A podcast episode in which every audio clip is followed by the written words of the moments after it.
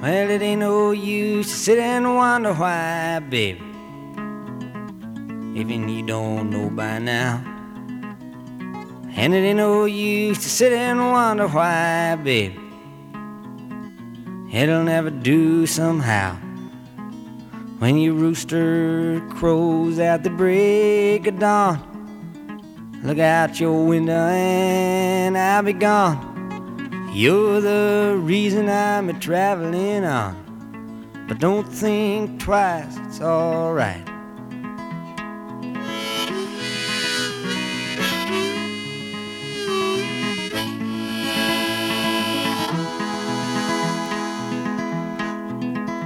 And it ain't no use in the turning on your light, babe.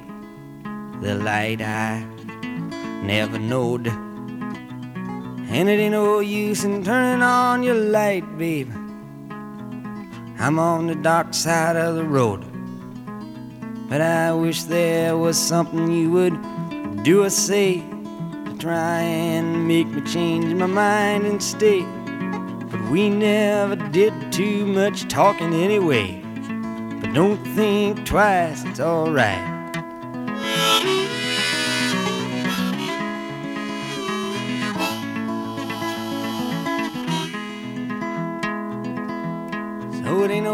Use in calling out my name, gal, like you never done before. And it ain't no use in calling out my name, gal. I can't hear you anymore. I'm a thinking and a wondering, walking down the road. I once loved a woman, a child, I am told. I give her my heart, but she wanted my soul. Don't think twice, it's alright.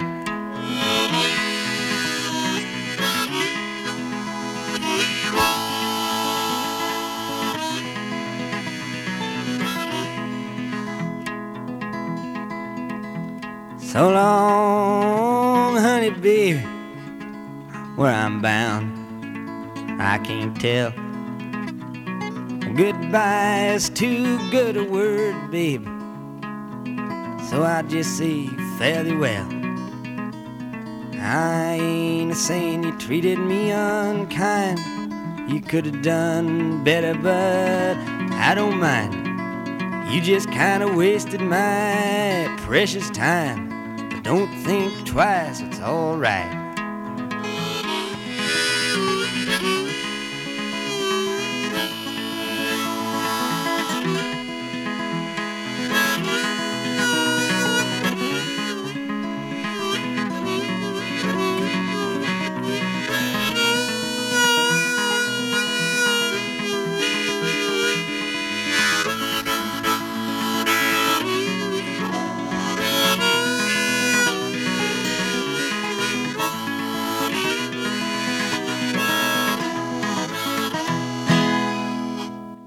昔日的小镇少年 Bob Dylan 曾经只是一个对音乐感兴趣的平凡男孩，在他十四岁，也就是一九五五年那一年，他看了一场摇滚之后得到了极大的振奋，然后就带着野心和叛逆走出了小镇，走进了更大的音乐世界，成为了民谣诗人。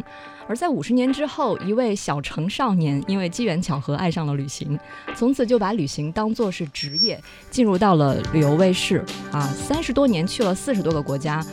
突然有一天，他从主持人摇身一变变成了一位作家。今天他就带着他的新书《不如各奔东西》来到了我们的环球流广播，欢迎小龙。大家好，景伟好。我跟小龙差不多认识四年了哈，嗯呃，我跟你比较熟，但是我们的听友都不太认识你，所以在我们的一开始肯定还是要抛给你一个人类哲学史上的难题：嗯你是谁？你从哪儿来？你要到哪儿去？呃，我是旅游卫视的主持人，然后呢，我是一直在做旅行节目，做了嗯四年的时间吧。然后从二零一三年开始进入旅游卫视，一直在世界各地跑来跑去，然后去了到目前为止是四十多个国家，嗯，然后一百多个城市，几乎呢每个月都在世界各地旅行，因为旅行就是我的工作。嗯然后呃，最长的一次是一个月去了八个国家，一个月去了八个国家，然后每天都在不同的城市，就是每天所换以一个州就两个国家。差不呃，有的是哦我最最厉害的是一天就去了三个国家，早上在德国醒来，然后中午在卢森堡吃了一个中饭，然后晚上就在巴黎，然后在夜游塞纳河了。因为呃，其实我那八个国家在一个月之内去也是呃也是在欧洲一个月的嗯时间里面，因为欧洲的国家是很近的，嗯，而且欧洲和欧洲呃每个国家之间是没有边界的，就是你基本上就是开车就去了，嗯，呃，你很容易一两个小时之后就在另外一个国家了，就是等于是，你看我所以每天都在不同的国家醒来，每天都看到不同地方的太阳。是每一个时辰都看到不同国家的太阳。嗯，对啊，你看，同样是做旅游节目，电视就比广播复杂的多啊。然后我做意犹未尽，可能我们节目组就一两个人，可能就完成了这样一档节目。但是你们电视那可是一群人，呃，基本上我们每次出去都是二十个人左右啊，而且还这个还算是小团队，也算是一个很小成本和小制作的一个旅游节目。嗯呃，我们有四个主持人，一个主持人就是两个摄像，嗯，然后还有一个呃呃全景的摄像，这个还算比较少的了。你看那个什么《爸爸去哪儿》啊，什么那个。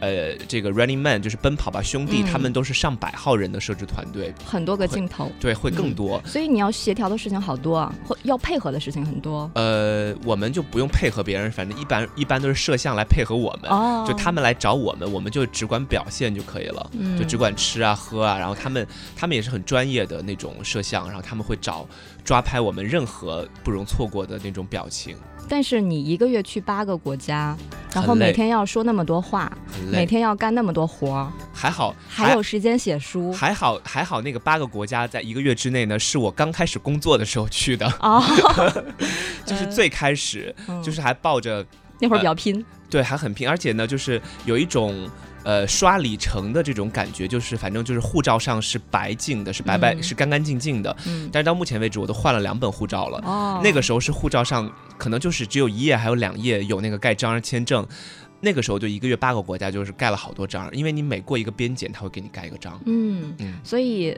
写书是什么时候的事情？是后面拍我了一写书些节目，，呃，写书反倒是去年才开始有这个想法，嗯，但是我我自己是一个，我觉得我是一个行动能力特别强的人。我有想法，我大概不出一两个月就会去做这件事情，我不会让这个想法只成为想法。我有想法，我就会马上实践。我记得有一次我呃去香港，然后去办一个事情，呃，好像呃去见一个好朋友，然后我的那个好朋友呢，就是也出在香港出书了。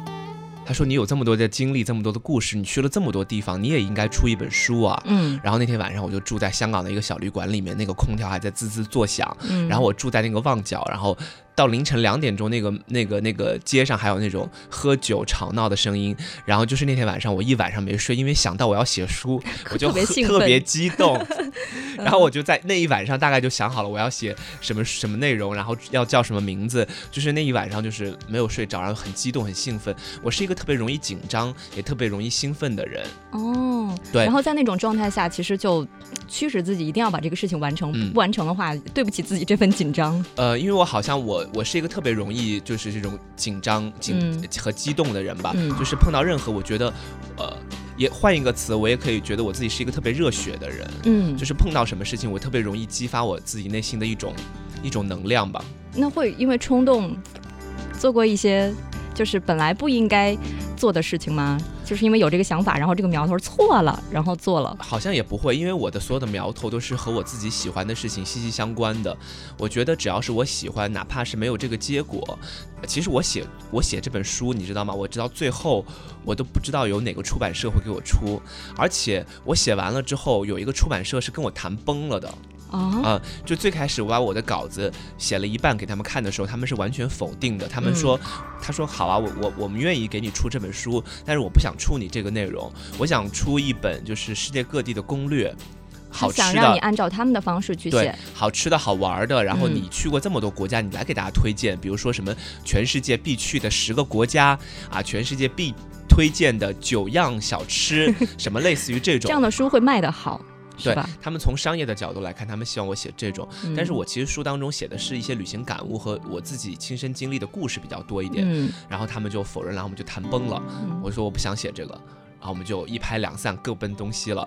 就像你的书名，对，就各奔东西了。然后呢，呃，我又碰到另外一个出版社，然后他是完全就是全权的把他们交给了我，我也全完全的把我自己交给了他们，然后我们就出了这本书。嗯，不如各奔东西。呃，看我们微信群当中，大家都是第一次听到你的声音嘛，都说哎呀，看到图片啦，就是我在我的朋友圈当中转发了那个，呃，你的这个照片，还有一些我觉得我的声音还挺好听的吧？呃，大家说吧。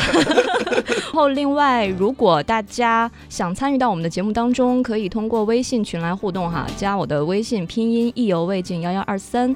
我们今天在这个小时当中也会送出小龙的新书呃给两送两位朋友送两本对给朋友们。啊。然后今天我们也会跟大家一起聊这样一个话题，就是我觉得小龙从最开始单纯的旅行，也就是少年壮游，到他后来开始做旅游节目，到包括现在成为了。作家这个过程当中，旅行肯定是有功不可没的这样一个，坐在家里的作家，所以我们想问问大家，呃，旅行有没有让你的生活有一些改变？反正小龙是改变了很多，有跟我四年前认识你的时候，我觉得变化太大了。有，嗯你知道吗？我从大学的时候开始旅行，我就觉得那个时候我很年轻，就是嗯十七八岁。我那个时候旅行，我就去，其实我那个时候去了好多好多地方，什么泰国呀，自己去西藏，然后去新疆。然后去云南，我第一个旅行目的地就是去云南，然后就是去徒步那个梅里雪山，嗯，然后就去那个什么雨崩村啊什么之类的，嗯，然后后来就去了西藏，进过好多次，呃，藏什么川藏线、滇藏线，然后青藏线都走过了。嗯，所以今天我们在这个小时当中，呃，也会把很多人就是有关旅行对自己的一些改变，在节目当中来跟大家分享。shadow, moon shadow, leaping and hopping on a moon shadow, moon shadow, moon shadow. And if I ever lose my legs, I won't moan and I won't beg. Oh, if I ever lose my legs, oh, if I won't have to walk no more. And if I ever lose my mouth, all my teeth, north and south. Yes, if I ever lose my mouth, oh, if, if I won't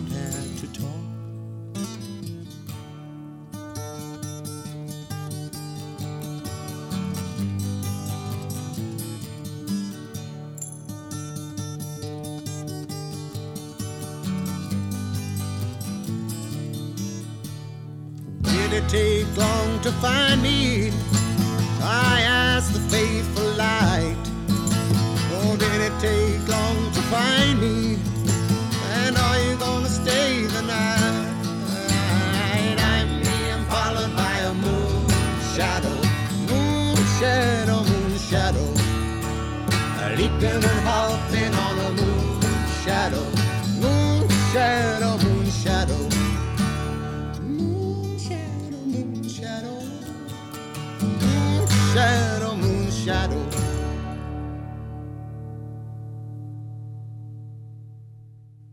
呃，平时的这个时间都是我一个人，今天难得请来了我的老朋友杨正龙，带着他的新书《不如各奔东西》来到我们的直播间，欢迎小龙大。家好，大家下午好，你已经收获了一大片迷妹的这个喜爱了，谢谢。嗯，然后有人刚才说，听到你提到雨崩，雨崩啊有人去过是吗？有有人这个是 Lucky，他啊说他的第一次徒步就是在那里。我哎，我也是，啊，我我真我第一次徒步雨其实我是想后面问你这个问题了，那那我现在就先把先把它。说了吧。呃，这个我徒步雨崩的时候是在二零零呃七年，呃很早很早之前，那个时候雨崩都没有人知道，而且呢，呃我我后来很很久之后看新闻联播播过一次雨崩，然后他说的是什么呢？说这个村子终于通电了。所以你那会儿我那个时候是没有电的，那个时候全村只有一个地方有电，就是村嗯头的一个小卖部。嗯就是你刚走进那个雨崩村那个村头有一个小卖部，有电，然后有电话，其他的呃手机信号在里面是完全没有，这是跟外界联络的唯一的一个唯一的一个方式。哦然后我们那天是走了一天的时间徒步雨崩，你知道在高原走路爬山和在我们平原爬山是不一样的。嗯你每走两步就会大喘气，而且很辛苦。我们走到我们是三月份去的那个雨崩雨崩村嘛，然后下大雪，所以就更难走。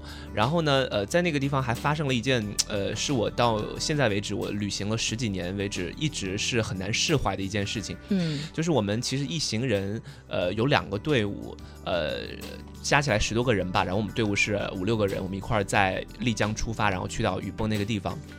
第二天呢，我们其实是有一个行程的。去过雨崩的朋友可能会知道，它的整条徒步路线是还会去到一个叫神瀑，嗯，一个叫冰川的地方，呃，是你必须要进了雨崩村之后才能走过，才能走走进去。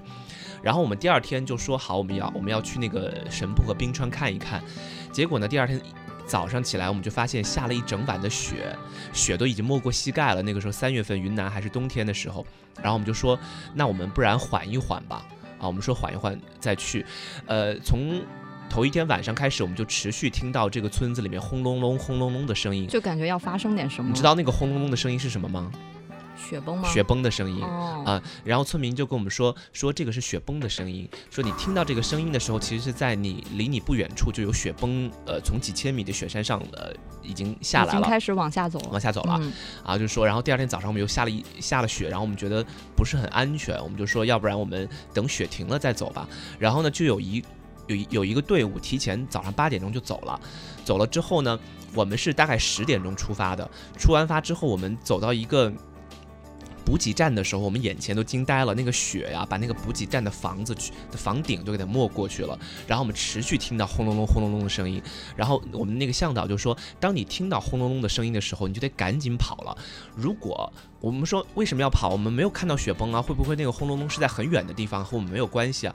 他说不是，当你真正的看到雪崩的时候第二秒第二秒你就被淹了。哦，对，当你听到那个轰隆隆的声音的时候，你就得赶紧那个走 Z 呃 Z Z 字形然后嗯这样的话就会稍微安全一点点，然后你就赶紧走，然后我们就走了。结果到第三天的时候，雪一直下了三天三夜，然后我们那个队伍他们，我们以为他们已经走到了对面的那个呃神铺的一个补给站住下来了，然后三天之后，我们那个村头的那个那个那个小卖部的电话响了，说那个队伍他们在途中已经遇难了。所以你当时是在书里面说，那些你以为日常的拥有，很可能是最后一次，很有可能是最后一次，而且嗯那天早上我们说了一句，呃，早早上好，或者是再见。我们其实是以为彼此真的会再见的，但是没想到我们其实再也见不到了。所以那个时候感觉。有些地方真的就是你一辈子可能就去一次，有些人你真的有有可能这辈子就见他这一面，然后就各奔东西了。就各奔东西。他是真的去西，你是往 东走了，但是那个死里逃生算是。呃，算是，因为我们去的那个季节不是很好。其实嗯去雨崩村徒步最好的季节是在夏天或者是秋天，嗯我们刚好那个时候是在三月份，是当地的冬季。嗯嗯但是我我我们离开那个村子的时候也在下大雪，然后我们是当地的那个骡子把我们马还有把我们驮出去的，实在走不动了。然后走到那我们那个马把我们驮到半山腰的时候，然后我看到整个村子都在下漫天的大雪。然后你知道吗？它是那个村子是一个被雪山四处环绕的一个村子，特别好美。危险，时刻都会。然后，然后它那个那个房子就在那个雪，就在那个谷就谷底，嗯然后四面都是雪山。然后我们走的那一天还在继续下雪，下暴雪。嗯当我们走到半山腰的时候，我俯瞰那个雨崩村，那个画面也让我永生难忘。呃，特别有一点像那个圣诞，你有见过那个圣诞的水晶球？嗯，然后你一摇，里边就在下雪的那种感觉。我当时就是有这种感觉。它就是中间那个小小圆圈里面那个、我感觉我自己好像用了一个上帝的角度去俯瞰这个村子。哇，嗯，我觉得最危险的地方通常也会很吸引人，因为会看到跟别人不一样的风景。呃，在驴友圈有句话就是说，你的眼睛在天堂，但是你的身体在地狱，哇，就是你的身体必须忍受很多的痛苦，还有艰辛，很很辛苦的。其实那会儿是还没有正式的做旅游节目，还没有，就是上大学的时候，嗯，就是旅行是你的爱好，是我的爱好。嗯，少年壮游，嗯，那会儿就是要去很多地方，要尽可能多的去丰富自己的，而且那个时候是穷游，你知道我去一哦趟西藏就只花三千块钱，嗯包括来回的火车票，嗯来回火车票就是一千五百块钱，我整个十天十几天的行程，总共就只花了一千块钱左右。嗯，所以那个时候穷游旅行带给你的是什么样的一个？我觉得我把这辈子该见过的世面都 见了，然后我每次回到学校，嗯，我就觉得这帮凡夫 俗子，你们都没见过，我是怎么？对你们都没见过。嗯然后，但是穷游给我的感呃给我的好处就是我遇到了呃就是这个世界上形形色色、各种各样的不同的人，嗯。然后我们因为同一个路线，因为同一个爱好，然后走到了一起，呃，然后让我好像，我觉得越穷游的时光，反而我现在十年后回想起来，越是我印象深刻，或者是嗯让我觉得很难忘的。就是吃过苦，最糟糕的那些事情，还有一些经历都已经经历过了，嗯，后面就不怕了那种。我曾经还住过牛棚，在牛棚里面睡过啊，一晚上。你书里也提到那睡睡过一晚，对，嗯那个露天厕所是那一段，对露露天厕所。那个时候是我们在新疆，也是一个徒步路线，那个地方叫琼库什台，嗯也是五月份，就不知道怎么回事儿，就是开始下雪。嗯五月份我们走到山里边的时候就开始下冰雹，本来是一天就可以完成的徒步路线，但是到下午的时候就开始下冰雹，然后紧接着就下雪。下完雪之后呢？我们就在一个地方避雪，然后走走走不了了。然后一到晚上六点钟之后，太阳开始下山，那个昼夜的温差就变化的特别快。然后从太阳下山到变得全黑，我觉得大概就是几分钟的时间，很快的那个光线就没有了，冰与火就交替就过去了，现在就进入到了寒冷。特别寒冷。嗯，然后呢，我们就说不行。然后我的一个队友，他就说我们也一定要找个地方住下来，不然会被冻死的。她是一个女生。嗯然后说完这句话，她就把冲锋衣武装到自己的鼻子，然后戴上了那个。那个那个魔术头巾，然后然后然后然后找了一根树枝，然后就走了，然后消失在黑夜当中。我特别，他那消失那一刻，我觉得她就是身怀武功的女侠的感 一一种感觉。哎，这个是你书里提到的妖吗？呃，是她，就是她。啊然后呢，他半个小时回来之后呢，他就告诉我们，他找了一个牛棚，可以让我们暂时住下。然后他找当地人借了好多床被子。然后呢，我们就去了那个牛棚，我简直都没有住过那个地方，臭臭烘烘的，嗯已经是废弃，但是还是臭。我没有带睡袋，他们都有睡，他们很有经验。我呢就把我的那个六十五升的那个背包啊，把我所有的东西都掏出来了，能穿的穿在身上，不能穿的就放在旁边，然后把我自己整个人从套在那个背包里，套在背包里，然后就睡。那天晚上真的是下大雪，下了一整晚的雪，然后那个雪就透过那个茅草屋，就滴滴答答的落在我们的那个被子上，然后就一整晚都没有睡着。你知道，在那天晚上我是听到了那个雪的声音的，嗯，雪一片一片的落在另外一片的那个雪的身上，它是有声音的。就那个时候是没有杂念的，就完全只能听大自然给你的这些呻吟也好，然后声音也好。就是下雪的声音。哦第二天早上一起来呢，就是我们整个被整个那个小木屋被一整片大雪包围了。我们是在一个山头的一个小牛棚，嗯，然后全都是雪，然后我们就坐起来生火，然后头发像个鸡窝似的，然后我们就坐起来五个人吧，面面相觑，然后看他也很搞笑，他 看我也很搞笑，就是嗯脸上都是灰，那然后那个那个烟，我们生了火之后，就整个人就在里面呛，特别呛，因为那个。潮湿的木头嗯生完火之后是会有那个很大的那个浓烟冒起来的，然后我们又不敢开门，因为特别特别冷。嗯然后我就有一个有一个女生就坐起来说：“哎呀，这个时候我好想打一通电话给我妈妈。嗯，她说，因为这个时候虽然下雪很冷，但是很很美那个景色，嗯，因为好想让她知道，对，漫山遍野都是都是雪山的感觉。她说我好想让我妈妈知道，但是我妈妈已经不在了。她她说我这个时候特别想分享，把我的。”这是在这么多地方旅行的美景，他说我最想分享的就是给我妈，但是我妈不在了。他说，哎，但是我有点难过。所以这又回到了我们刚才说的那个话，就是你以为所谓的这些平常日常，也许在别人看、别人眼中都是没有机会再有了、嗯再拥有了。然后，然后还有一一个另外的一个小女孩，她坐起来，她也说了一句话，她说：“她说我这个时候好想打电话给我的男朋友。她说如果这个时候我男朋友知道我现在是这种状况的话，他一定会不管三七二十一，都会跑到这里来，然后把我揪回去的。但是她的手机没有信号，她没办法给她男朋友打电话。嗯然后那个时候我也就是顶着一窝鸡窝头，然后坐起来，然后呛了几口烟，然后我也想，哎，这个时候要是我想告诉谁，我我能够告诉谁呢？我想了想，我的同学们他们好像也并不关心我，他们正在上课，他们完全不会参加我这种旅行。我跟我和我爸妈说，他们又会太担心我了。但是我觉得好像那个时候坐在我面前的那五六个人，顶着鸡窝头，然后脸上都是花的那那一群人，好像是我在那那个时刻生命当中最亲近的一一一群人吧世。界好像只剩下你们几个人。对，嗯然后好像我这个时候的所有的经历就是和他们在分享的，然后我们在一起共同经历了这样难忘的寒冷的受冻的一个晚上。我觉得他们就是我最亲近的人。所以也是在那样一个特殊的时刻才会有那种感受。嗯，就是在以后旅工作的过程当中不会有的不会有的。后来我们就也各自各奔东西，回到自己的工作岗位上，可能这辈子不会再有见面了。然后我们也只知道对方的网名，然后也不知道现在对方过得怎么样。可能我要再想起这个人，我都他的五官对我来说都是模糊的，我都不记得他长什么样子了。嗯他可能有一天我们走在街头擦肩而过，他可能也不会。不会马上认出我是谁，我也可能不会记得他是谁，但是你想到那段共同的经历，就是那么那么难忘。历历在目，嗯。历历在目。现在想还是那么清晰，就是很清晰，但是那个人已经他的线条轮廓已经模糊，但是那个事情那个是很感觉还是很。清晰的，嗯。嗯 Carol 说想呃旅行会让生活变得更好，而且能够更好的了解自己的内心。小的时候自己的梦，呃，还有自己说过的那些话，还有不曾见的人，长大的时候一定要去实现。包括也知道世界上有这样一个地方，而且亲眼的去见了，就是实现小时候的那些想法。然后呃，能够自豪的跟别人家的孩子说我去过。